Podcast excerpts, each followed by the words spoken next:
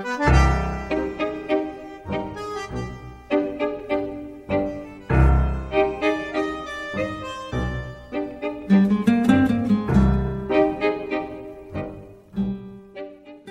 观看供求，微观看取舍。大家好，这里是尬聊财经，我是四品带刀护士。间谍的系列啊，今天是最后一期，我们来聊一聊反间谍法。因为在世界各国啊，无论是东方还是西方，也无论是社会主义还是资本主义，无论是什么阵营，他们都要运用法律的手段去惩治那些间谍行为。如果不这样的话，就不可能有效地维护国家的安全、荣誉和利益。所以各国均制定了，并且不断地在修订有关防范、制止、打击间谍行为的各种法律法规。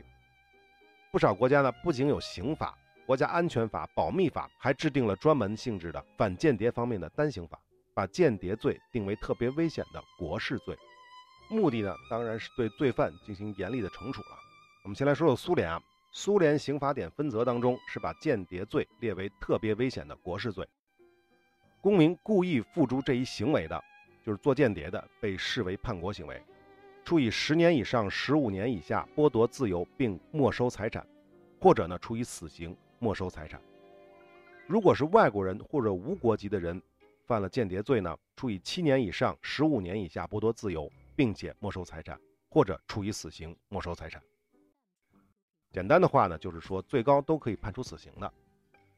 那么苏联及各加盟共和国刑事立法基本原则当中也有这么一条：将内容属于应当特别保护的国家机密情报递给外国反革命组织或私人，或者以传递为目的而窃取或者搜集这些情报的，就是间谍行为。处以三年以上剥夺自由。这种行为对国家的利益已经引起或者可能引起特别严重后果的，予以枪决。搜集内容虽然不属于应当特别保护的国家机密，但是却是法律所直接禁止发表，或者依照主管机关、一般机关或者企业领导人的命令不应发表的经济情报，有偿或无偿的将这种情报传递给第一条者。判三年以下严格隔离或者不严格隔离的剥夺自由。那么，在美国是怎么量刑的呢？在美国对间谍罪啊的认定和量刑，曾经在法律上是有争议的。一九七二年，美国最高法院裁决，和平时期的间谍最多只能判终身监禁。在一九八五年，美国破获了沃克间谍案，这件事呢是举国震惊的。在这个案件的审理过程当中呢，许多的高级官员，包括当时的国防部长温伯格，强烈要求和平时期的军人如果犯了间谍罪，也应该考虑判处死刑。关于这个沃克案，我简单说一下，这个人叫做约翰·安东尼·沃克，他呢是位美国的海军少尉，是专门负责通讯技术方面的，但是自己的经济上呢出现了一些问题，因为有四个孩子要养，所以他就通过自己的职务之便，向苏联的情报机构。泄露了军事情报。最开始呢，他只是卖了一个无线电密码卡给了克格勃，拿了几千美元的报酬。但是到了后来，出卖的情报就非常非常重要了，因为他是海军嘛，涉及到潜艇方面的情报。当时的美国啊，冷战时期建立了全面的水下监听系统，所以采集到了所有苏联潜艇的声纹特征。沃克呢就把这个消息透露给了苏联情报部门。此后呢，沃克又将美国通过螺旋桨产生的气泡追踪苏联潜艇的技术透露给了克格勃。因此呢，苏联得以对自己的螺旋桨技术进行了改进，这就使得美国花了几百亿建立的检测系统变成了摆设。后来呢，沃克还向克格勃提供了美国最先进的密码机和密码系统，这使得苏联专家能够轻松地解密当时美国的很多加密信息。甚至美国国防部的通讯卫星都在苏联的监听之下了。不仅如此啊，一九七六年，沃克从海军退休之后，他把自己的小女儿竟然也培养成了间谍，利用自己的关系让女儿进入了司令部担任无线电通信要员，然后又将自己在海军舰艇上服役的儿子也培养成了间谍，继续套取海军的机密来换取苏联方面的酬劳。沃克的整个的生涯持续了二十年，FBI 一直没有察觉到。一直到一九八五年，沃克因拒绝支付给前妻赡养费，才被前妻举报到了 FBI，沃克因此才被捕。二十年的时间，也就是说从六几年他就开始了，沃克一直在从事间谍活动，前前后后呢，从克格勃那里获取了超过一百万美元的间谍酬劳，总之啊，这个沃克的间谍行为啊，让苏联掌握了美国海军的舰船、潜艇、卫星通讯、战备信息等详细信息，可以说啊，是美国历史上最严重的间谍案之一。那么，如果八十年代沃克没有被发现之前爆发了战争，就是美苏之间爆发了战争的话，美国的海军在苏联人面前就完全没有秘密。因此啊，迫使美国后来全部更换了所有的通讯设备、密码系统。而这个沃克呢，最后被判了三十年的监禁，在二零一四年的八月二十八日死于监狱之中。所以这个沃克案件啊，我们可以看出来，第一，他也是一个间谍之家；第二，更重要的是，他本人就是美国人，是美国的军人。而这样的人为了金钱，在为苏联的克格勃服务，严重影响到了美国的国家安全。所以那些美国高级官员才会提出强烈的建议。如果是美国的军人犯了间谍罪，在和平时期也应该能够判处死刑。一九八六年的十月，美参议院通过了一项军人间谍罪惩治法，该法便恢复了和平时期的军人犯间谍罪可以判处死刑的规定。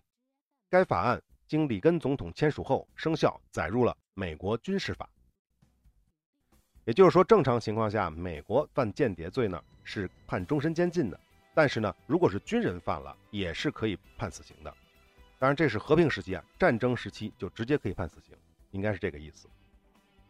那么，冷战结束之后呢，美国政府根据国际形势的变化和间谍战的新特点，应参议院情报委员会的要求，成立了专门小组来制定美国间谍罪的惩治法。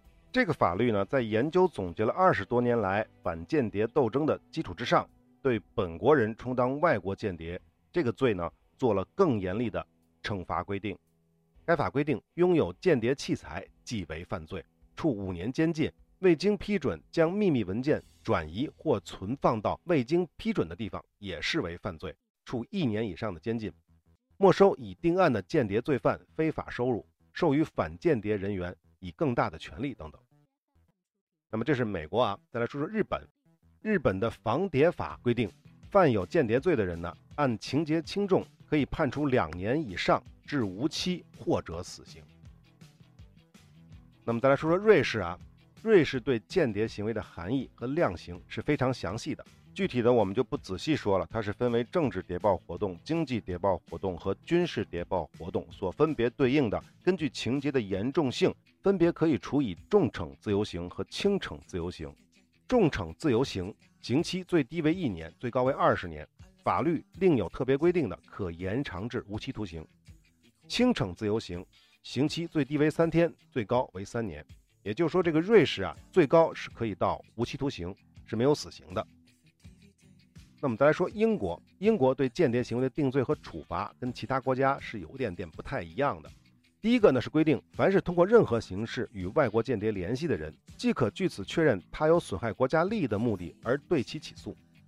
起诉时无需证实他与外国间谍确有联系，只要被告如保留外国间谍的姓名、住址或者去过这个地址，就可以起诉。这句话啥意思啊？只要发现你跟外国间谍有一些的蛛丝马迹的联系，包括你有这个外国间谍的名字、有他的住址或者去过这个地方，我就可以去起诉你，而不用去求证说你和他有真的联系，就这个意思。这个实际上是非常的严苛的。那么第二就是审判间谍案的时候，不需要起诉一方在法庭上提供证据，而要被告证明自己无罪，这一点是非常有意思的啊。因为在英美法系里面，其实大陆法系也差不多啊，也有这个大概的意思，就是说，如果你有罪，是由检察官或者起诉你的那个人去提供证据证明你有罪，而到了间谍案的时候，在英国法律就完全不一样了，是被起诉的人被告自己要去拿证据证明自己无罪的。这个是非常非常不一样的。那么关于刑期，英国的法律呢规定最高是十四年，但是可以累计，累计最高呢是四十二年，也就是说他没有死刑。那我们再来说说朝鲜啊，朝鲜的间谍行为呢描述都差不太多啊，他的刑期是判处五年以上徒刑，没收全部财产，情节严重的可以判处死刑，没收全部财产。好，这个就是各国的反间谍法的具体的这个描述了。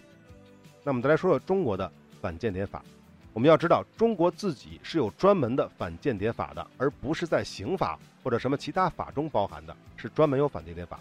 这个是在二零一四年十一月一日通过的，叫《中国人民共和国反间谍法》。那么中国的这个反间谍法的细则我就不多说了，有兴趣可以去网上搜一下，原文非常的多啊。我只讲一个重要的：境外敌对组织、间谍组织为获取我国的国家机密，或者从事其他危害国家的安全活动，往往向我国驻外国家工作人员、中资企业人员以及在境外从事经商、求学、旅游等活动的中国公民作为策反目标，千方百计地进行拉拢、引诱，甚至设圈套，迫其就范。如果很不幸你在境外迫不得已被迫参加了间谍组织，怎么办？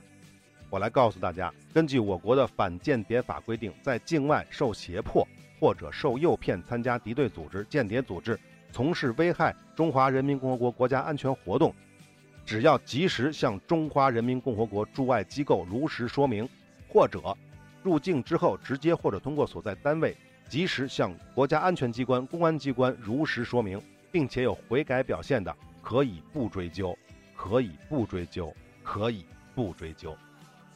大家明白了吧？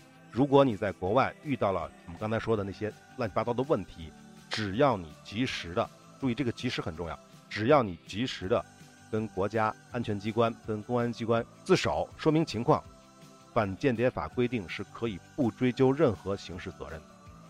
所以说啊，如果你出去玩啊，或者出去旅游啊，或者出去工作呀，等等等等的，遇到了美人计呀，遇到了敌人的情报组织请你吃饭，请你玩啊，您就可以老老实实的、踏踏实实的接受，该怎么着就怎么着。如果你是傻不愣登的直接去反抗啊，反而更容易受到伤害，还不如美人计就享受着，糖衣炮弹那糖呢也给他吃了，炮弹呢留着，回国之后呢再去跟国家的安全机关说明问题。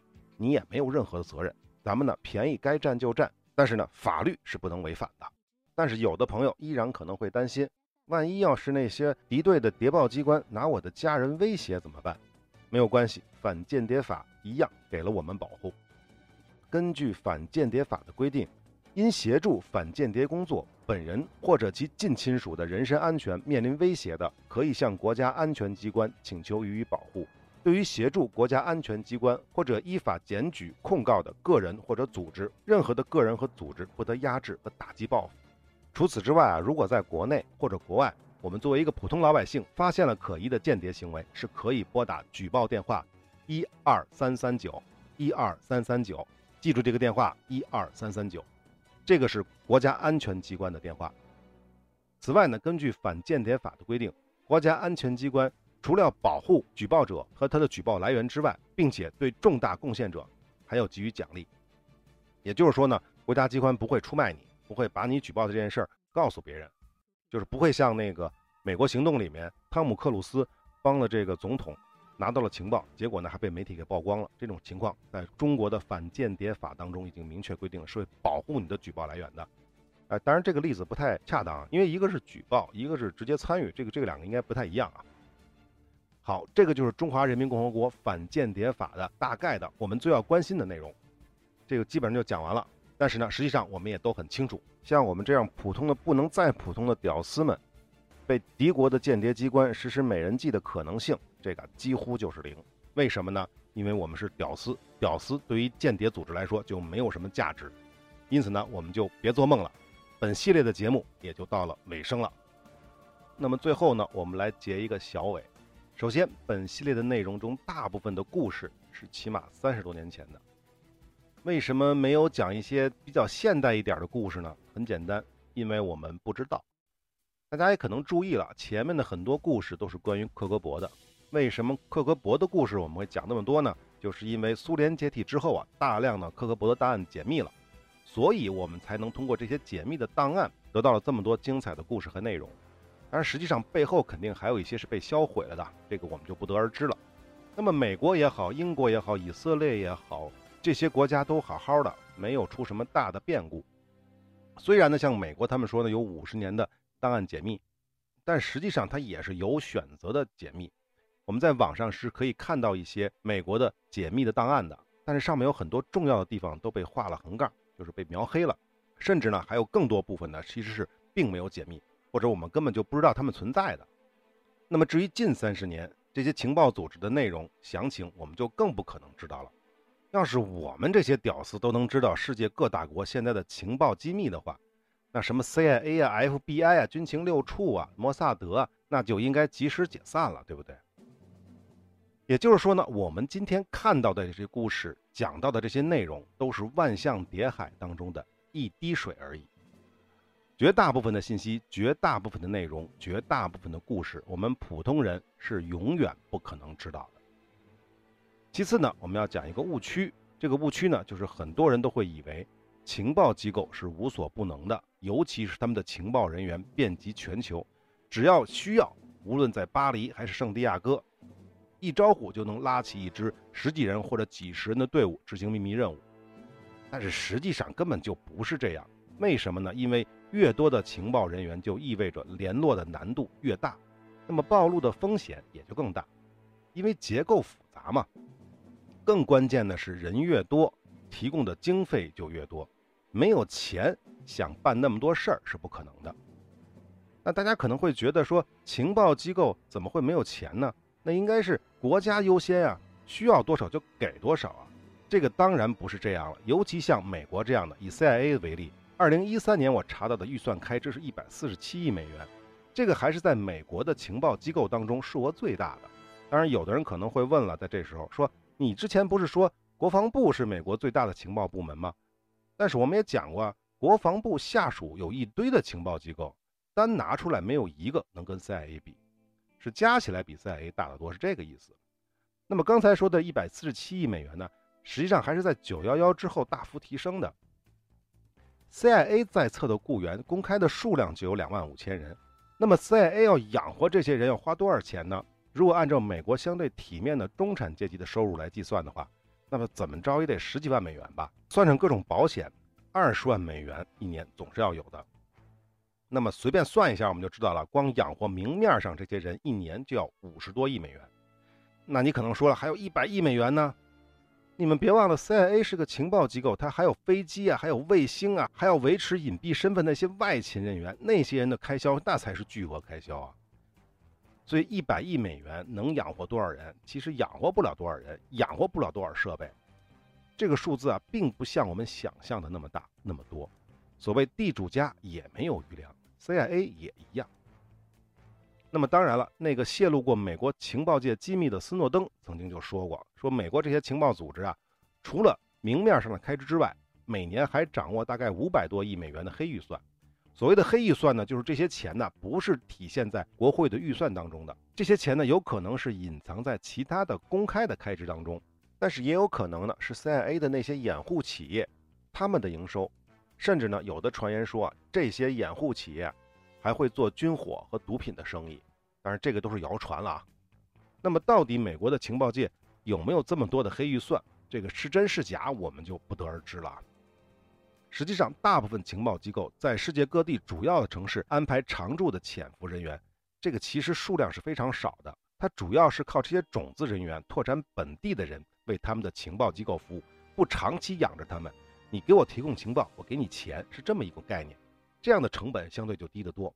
如果临时需要人手的时候，非常信任的人手的时候，那就会从总部或者从当地的其他区域潜伏的人员调派过来进行工作。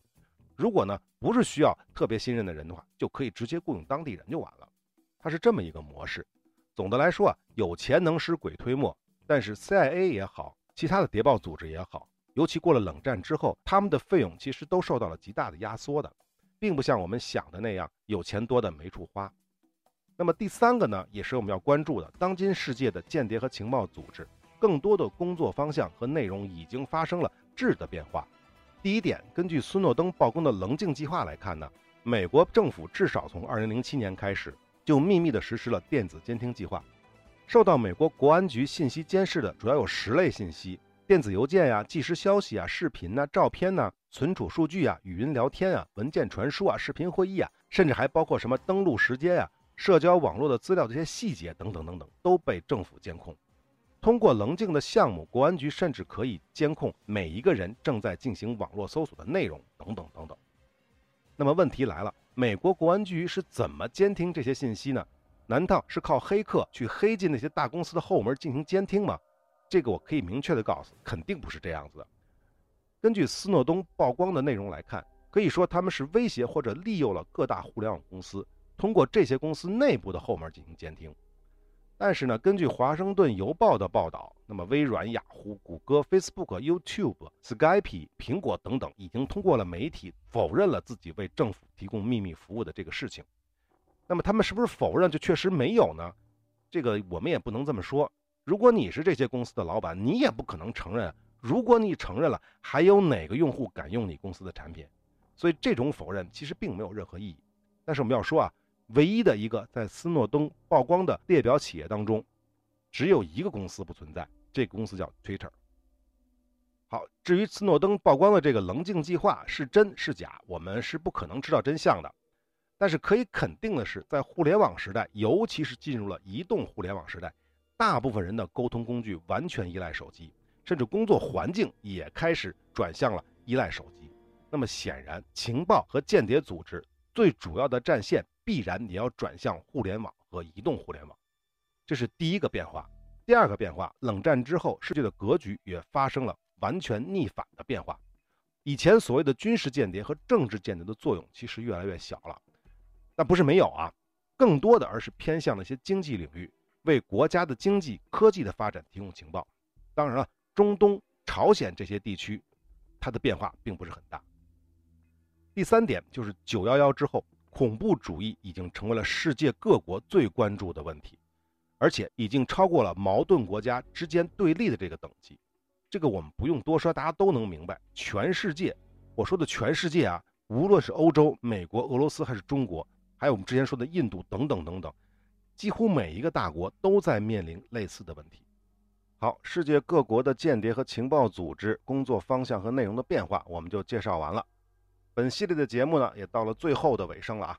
我们来最后总结，我们要总结什么呢？我们要总结一下间谍的本质是什么？我们表面上看啊，间谍的本质就是情报的收集以及针对情报的分析，然后针对分析的结果进行相关的活动，以达到政治、军事或者经济的目标。那么这其中最难的是什么呢？最难的就是情报本身。为什么呢？因为获得情报啊本身并不难，难的是拿到的这些情报到底是真的还是假的？情报是从谁那里拿来的？那个人靠谱吗？传递情报的特工靠谱吗？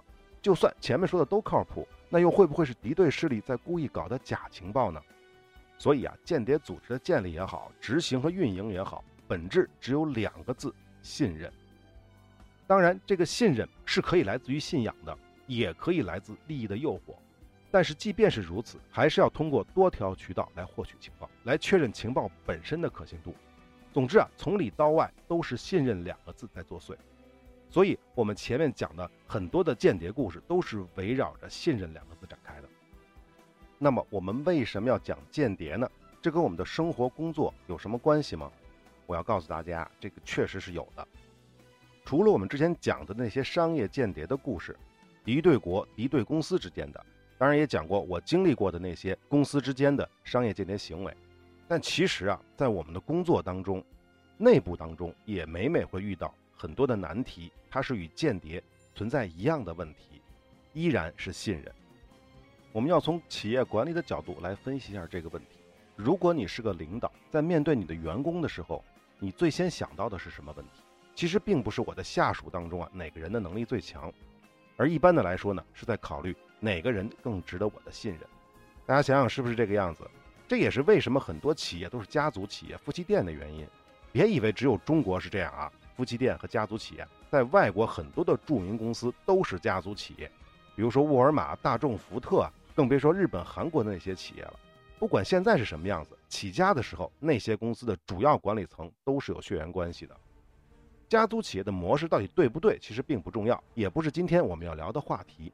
因为世界上优秀的企业当中啊，既有夫妻店起家的，也有严格拒绝血缘关系的。因此啊，是不是亲人并不重要，而最重要的是你有没有可以信任的人。只不过任用亲人的话，从信任这个角度来说，或者从这个维度来说，成本相对比较低而已。但是我们注意啊，信任不等于忠诚。很多的老板都喜欢跟员工强调忠诚，这个其实啊，只是单方面的一厢情愿而已。我们都明白啊。在背后的逻辑其实很简单，老板希望下属忠诚，这个含义的背后啊，其实就是想少花点钱，少花点成本，能让你们为我服务。其实呢，真实的情况在《孙子兵法》的兵书当中就提过了。本系列的第一期就讲过，亲莫一见，赏莫后一见。也就是说，信任是最重要的，但是要维持信任，没有钱是万万不能的。如果作为老板，你想要得到可以信任的人，想不付出而只收获的话，那就只能天天的跟你的下属去念叨忠诚吧。在这里呢，我也只能祝你们成功。而实际上呢，即使这公司是夫妻店，任用了很多的亲戚做公司的中高层，那也一样有很多的例子告诉我们，亲属也会背叛你，你的小舅子也会背叛你。这个原因很简单，就是亲戚是可以信任的，但是呢，只是在使用它之前是可以信任的。就像你招募一个间谍的时候，你可以招募你的亲戚作为间谍，在最开始你是信任他的，但是一旦他执行任务了，他就有可能背叛。那么这个时候你就需要用你的行为，用你的成本，去维持这份信任。所以呢，从这个角度来说，你用亲人也好，用不认识的人也好，信任是关键的，是不是有血缘关系一点都不重要。在企业管理当中，除了信任，那么员工的能力就不重要了吗？这个当然不是。同样，就像我们说间谍一样，无论是美国、前苏联、英国还是以色列，他们都十分看重间谍的能力。我们在间谍招募那期就说过了，情报组织最主要的招募范围就是来自大学。既然他们都是大学生了，其基本的素质和能力肯定是重要的因素。甚至像英国这样的国家，还特别喜欢去招募那些来自上等社会的人才，等等等等。总之啊，企业的用人逻辑其实和情报组织任用间谍的逻辑有很多类似的地方。必须要汇集起一批可以信任的人，并且用自己不断的付出来维持对这些人的信任。如此一来，你的基业才能长青，你的企业才能持续的发展。那么好，我们反过来再说说员工信任这两个字又怎么去理解呢？当然了，我们都知道，你的老板是不是信任你，某种意义上就决定了你在这家公司是不是有前途。那么，如何获得老板的信任呢？这个呢，就成了你的工作技能之一。显然，我们之前讲的很多的间谍故事当中，就有很多这样的技巧。那比如呢，当一次升职加薪的机会摆在面前的时候，除了你之外，还有很多的竞争对手啊。那你如何让领导相信他是吃里扒外的人，而你是勤勤恳恳的人呢？难道你直接跑去跟领导说那个人是吃里扒外的吗？那不会有人相信的，那肯定没戏。那只会让领导认为你是个心胸狭隘、嫉贤妒能的人。当然，注意啊，这个的前提是领导的本人是不懂业务的，而且好像这种现象是比较普遍的。那么好，我告诉你一招：当领导要判断，比如谁是吃里扒外的，谁是勤勤恳恳的，在这个时候来决定谁升职，那么技巧其实跟谍报组织判断情报的准确性其实是一样的。最常用的思路和套路，便是通过不同渠道的情报进行佐证。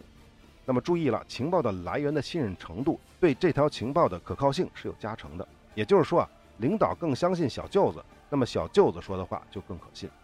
这么说你就明白了吧？其实呢还有很多的技巧和套路，这里呢就不跟大家多说了，大家就自行探索吧。总之呢，多去看看那些高质量的跟间谍相关的影视剧或者小说，对你的工作是没有坏处的。当然，可能有朋友会说了，你前面说老板要获得员工的信任就要多付出，而后面的意思呢，好像又是站在员工的角度上讨论如何戏耍老板。这个是不是有些矛盾呢？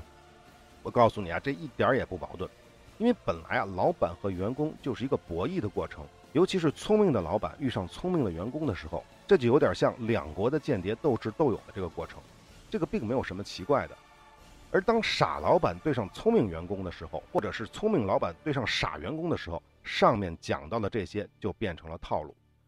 第二个呢，聪明的老板和聪明的员工并不等于好老板和好员工。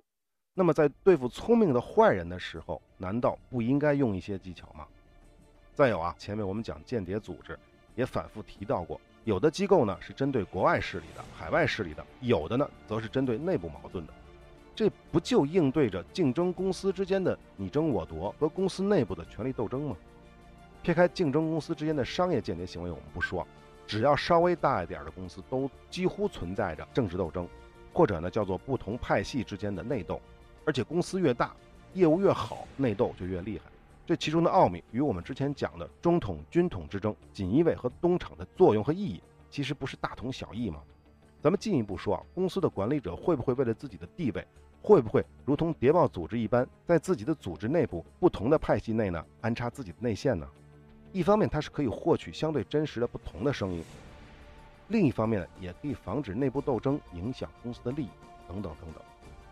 其实啊，很多大一点公司的聪明的老板会去找几个穷亲戚或者特别值得信赖的人放在公司最关键的部门，但是呢，只担任底层的职务，目的就是为了掌握公司的真实情况。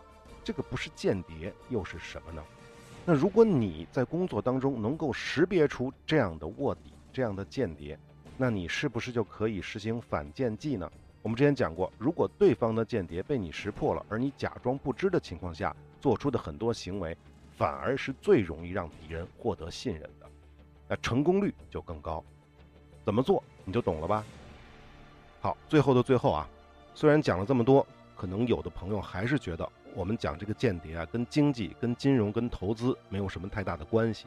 其实呢，大家回想一下我们之前讲的那个德国的二战时期的那个首富，他的故事不就是跟经济相关的吗？他的投资就是跟情报相关的。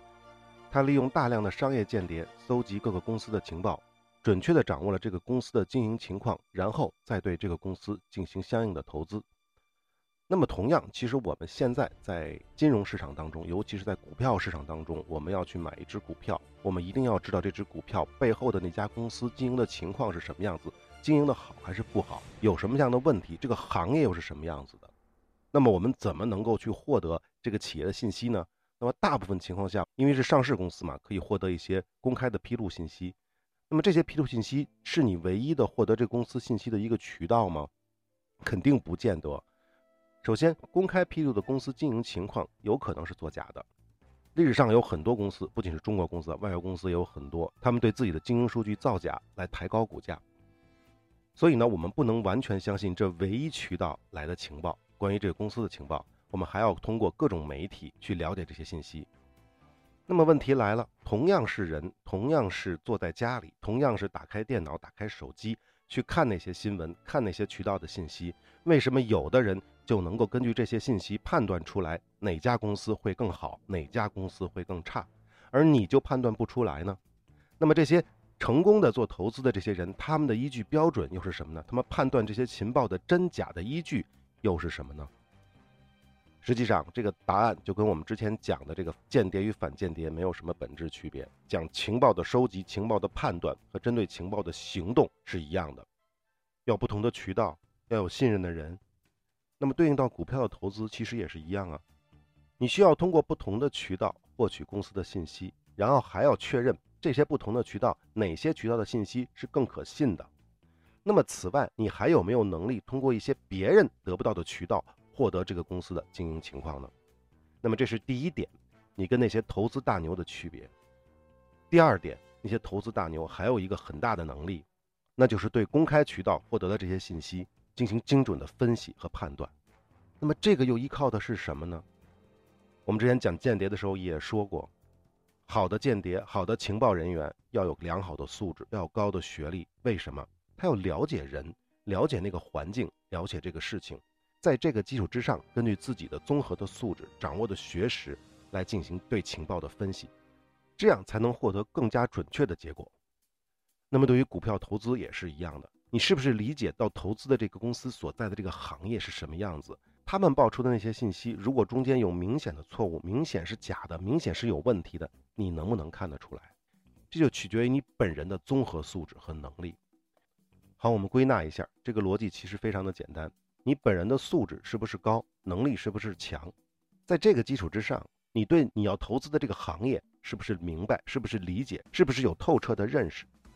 有了这样的基础，然后你再通过更多的不同的渠道去获取相关公司或者相关企业的信息，才能够做出对这个公司的未来好和坏的准确的判断，并依照你的判断进行相应的投资。那么说到现在，大家是不是明白了呢？间谍和投资。间谍和金融其实没有什么本质的区别，起码在情报这一点上，两个是完全相通的。而从经济的角度，我们又可以归纳为另外一句话，就是我们这个系列新的开篇语：宏观看供求，微观看取舍。好，本系列就正式完结，我们下期再见。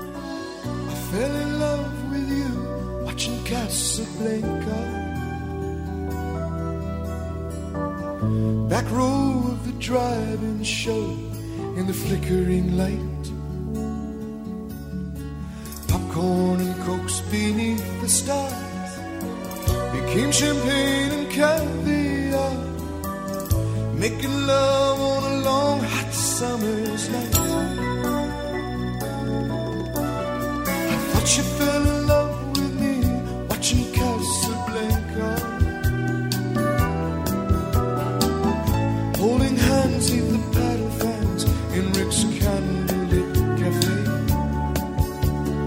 hiding the shadows from the spot.